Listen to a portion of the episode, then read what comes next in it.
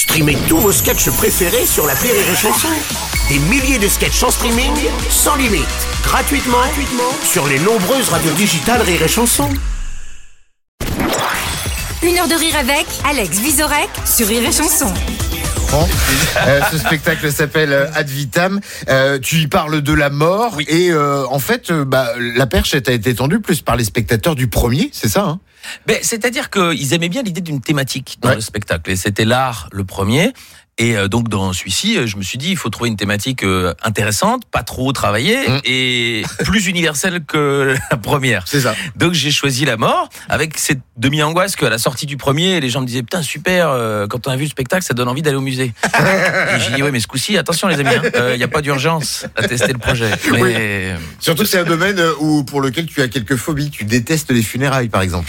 mais c'est-à-dire qu'on a tous, on a tous déjà vécu ça, surtout les gens dans l'humour, c'est-à-dire que de temps en temps, t'as ton cerveau qui parle tout seul derrière et qui se dit mais en fait c'est assez drôle et amusant en ce moment, mais à qui je peux le dire? Et de temps en temps, tu le dis à quelqu'un qui est pas trop proche du défunt, parce que sinon c'est gênant. Et parfois, il, il est d'accord avec toi et il a vécu la même chose, donc tu pars un- en espèce de fou rire euh, que tu essayes de retenir. Ouais.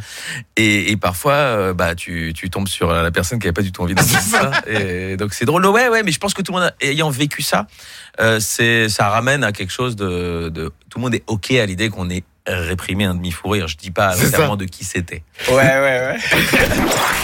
Une heure de rire avec Alex Visorek sur Rire et Chanson.